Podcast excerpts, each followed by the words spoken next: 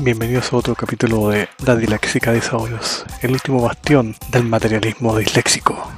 En estos momentos convulsos donde enfrentamos una pandemia, crisis política, social y económica, no solo en Chile, sino a nivel mundial, estamos quizás viendo un hecho importantísimo a nivel histórico que es un cambio de paradigma. Quizás ah, el motor más fuerte que tenga este cambio no sea tan visible, pero presente desde hace algún tiempo ya. Y ese cambio está dado por lo que se ha llamado desde hace bastante años, sobre todo en ciencia ficción, la inteligencia artificial. Es algo que no se habla mucho fuera de ciertos círculos especializados y a nivel de, explicación, porque evidentemente en la cultura popular está ligado a relatos futuristas o, de ciencia ficción, pero la inteligencia artificial llegó para quedarse y su implementación será bastante más, más temprano que tarde y eso va a influir en una forma enorme en nuestras sociedades. Evidentemente esta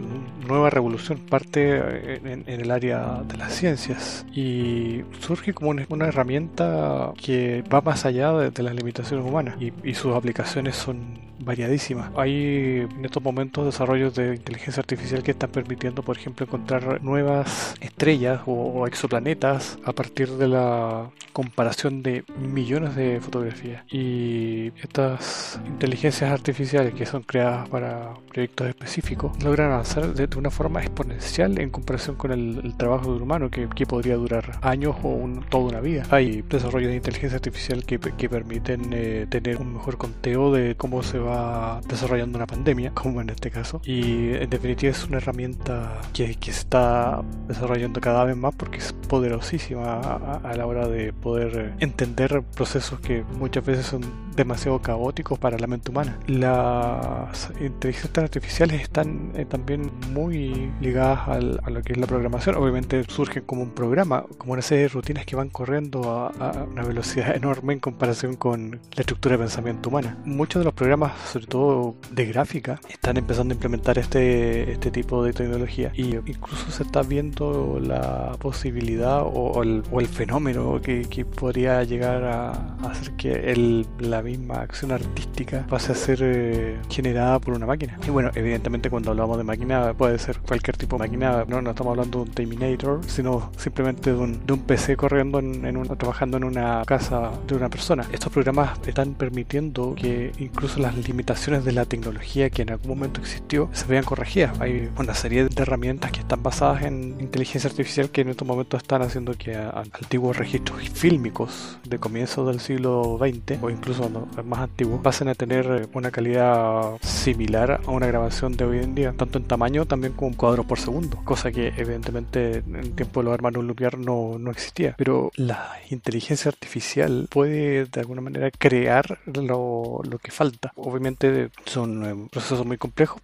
pero que se están haciendo cada vez más habituales. En el área de defensa, quizás siento como la parte más peligrosa hasta este punto y, obviamente polémica, una inteligencia artificial puede detectar un grupo de personas o de vehículos, puede discernir eh, mediante la comparación con algunos parámetros si se trata de enemigos o amigos. Hasta el momento los, el uso de los drones por parte de Estados Unidos, sobre todo que han tenido como más problemas éticos en ese sentido, se han usado evidentemente con, con pilotos humanos que están eh, sentados a kilómetros de distancia. Pero una vez que esos aparatos dejen de ser tripulados por humanos y pasen a, ser comandados por un programa, el peligro de que la rutina que está haciendo actuar a esa arma se vuelva en cuenta de sus propios creadores va a ser bastante alta. Y evidentemente la ética de la guerra también se va a ver afectada porque ya no se podrá culpar a un gobierno, a un humano eh, de una matanza en el futuro cómo se puede llevar a un programa a la cárcel. Hay varios interrogantes en ese sentido. Las acciones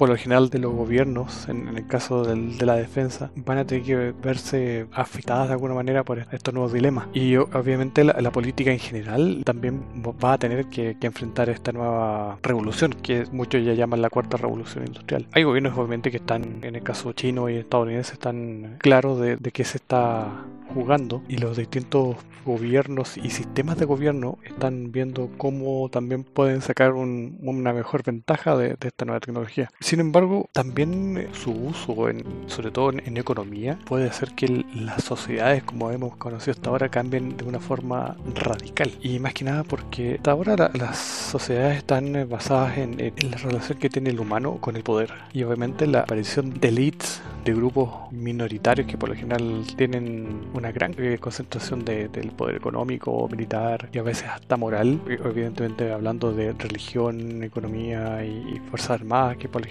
son lo que siempre basaron a la mayoría de, nuestras sociedades, ya van a tener que empezar a, a, ver cómo comparten ese poder con algo que no tiene cara, que no tiene los mismos intereses porque no son humanos y que pueden pasar de un día para otro de ser una herramienta a ser eh, simplemente el poder mismo. A nivel económico quizás también sea fuertísimo el cambio porque hasta el momento la economía se basa en el hecho de crear más recursos y muchas veces no repartirlos porque para eso obviamente existen las élites. El, el, hecho de tener un, sistema económico como, el que nosotros tenemos y que a nivel global es el más eh, conocido y, exitoso por así decirlo, se basa específicamente en la acumulación de, de recursos, en este caso recursos naturales que a su vez se convierten en, recursos económicos de vuelta. Y en el caso específico de Chile también se nota mucho por ese, esa dependencia de, la extracción de materias primas. Si es un buen negocio, va a hacer que los que estén en el poder más cerca de la, de la punta de la pirámide puedan acumular aún más poder. Y obviamente se va repartiendo dependiendo obviamente de la sociedad. En el caso chileno no es tan buena la repartición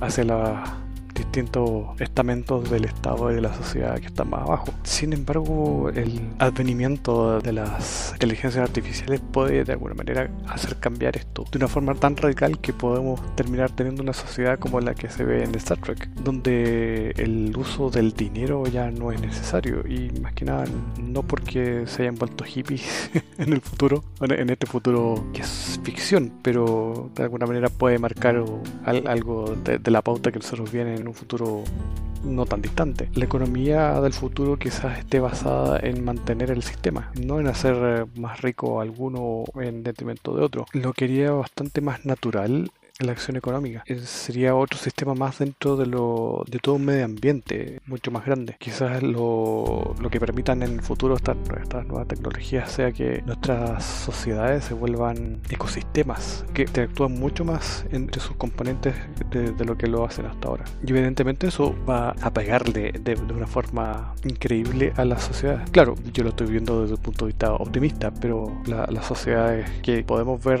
en los próximos años van a estar pasadas en estas nuevas formas de, interacción, que son muchísimo más, insisto, más naturales, no en el sentido de, que sean lógicas, sino más bien dicho complejas. Y aún así, pese a su complejidad, sean muchísimo más exitosas a la hora de, sobrevivir. La inteligencia artificial puede ayudar a hacer que un gobierno tenga un control muchísimo más efectivo de, los posibles problemas que pueda tener un, territorio, por ejemplo. Un gobierno frente a un, a un desastre natural podría tener una reacción absolutamente automática y muy rápida frente a una tragedia, poder eh, dar soluciones específicas a, un grupo, poder controlar un desafío demográfico o ambiental de, forma muy eficiente. Pero también está el peligro del, control absoluto y que se lleve al ámbito de la antigua política, del, del, usar ese poder en contra de los que están más abajo. Y obviamente si esa inteligencia artificial se usa solamente como una herramienta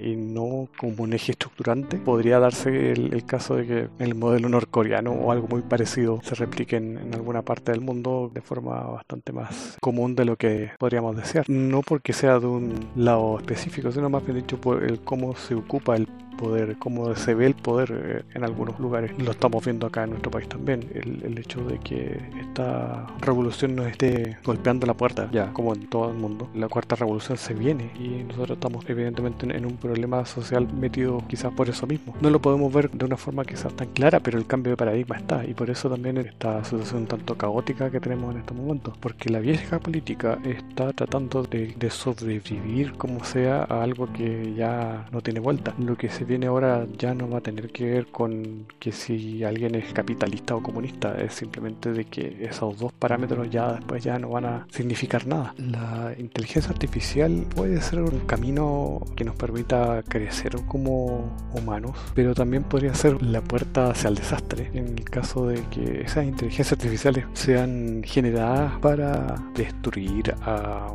un grupo específico o sean utilizadas como base de un, arma o en lo que se vio en, otra obra de ficción que es Terminator donde la, inteligencia artificial que estaba a cargo de la defensa de Estados Unidos que es Skynet se vuelve consciente de sí misma y decide que los humanos ya no son algo deseable. Y pensando en eso igual hay quizás llevándolo a una, simplificación bastante grande pero tenemos dos caminos que obviamente está el de Skynet que es esta especie de juicio final a toda nuestra especie. Y el otro lado sería lo que propenden mucha gente, más que nada como una nueva estructura social, que está basada y, que deja muchos de los poderes del Estado a, la inteligencia artificial. Venus Project es un ejemplo de eso. Hace unos años atrás se empezó a ver cómo sería una sociedad ideal en el futuro. Y parte de, esa aplicación de, de esta tecnología tiene que ver con, por ejemplo, el poder judicial. Ya no dependeríamos de, de un humano que,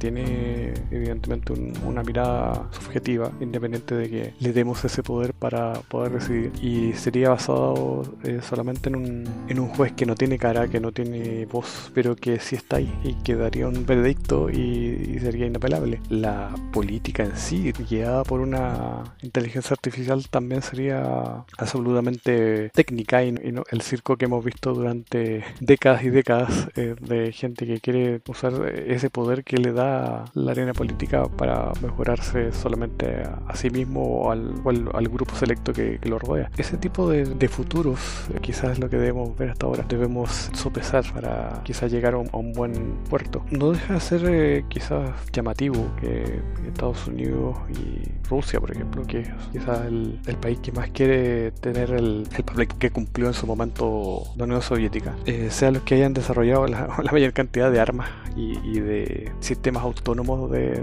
combate, pero que de alguna manera dar un, quizás un mal indicio de, que el uso de tecnologías no siempre pueden ser tan eh, positivos como uno podría esperar. Pero las inteligencias artificiales, y digo las inteligencias artificiales porque hasta el momento se están eh, aplicando a una mirada de proyectos y de, problemas específicos. Llegaron para quedarse y no, no hay más vuelta atrás.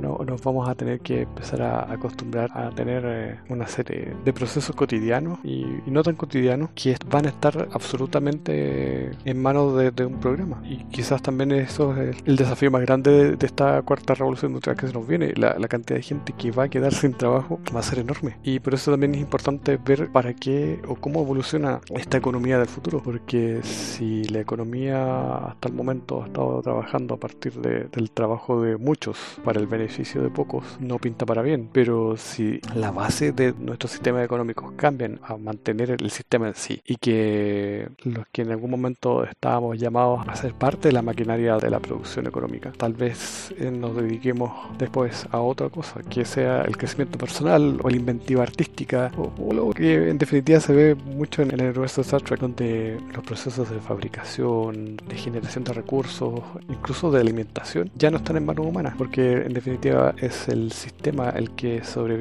para dar una mejor calidad de vida a, aquellos que viven en él. La ramificación de esta revolución que se nos viene son enormes y hasta cierto punto quizás con el sueño de muchos grupos y de muchas minorías y de gente que hasta el momento sufre porque ve que el mundo va a un desfiladero. Pero si se dan bien las cosas, yo creo que, y nuevamente soy optimista de con el futuro, quizás podremos ver finalmente que la humanidad pueda crecer en forma completa, ya sin diferencias de color, religión, género, y que ya no se le ponga precio a alguien o algo, que ya no se mate por un índice económico, que, que la pelea por los recursos de un grupo específico frente a otro ya no tenga razón de ser. Y algo que parece casi un, sueño del comunismo eh, sea quizás la, la, evolución final del capitalismo. Es una cosa bastante contradictoria, pero hasta cierto punto cosas más raras han en la historia. Y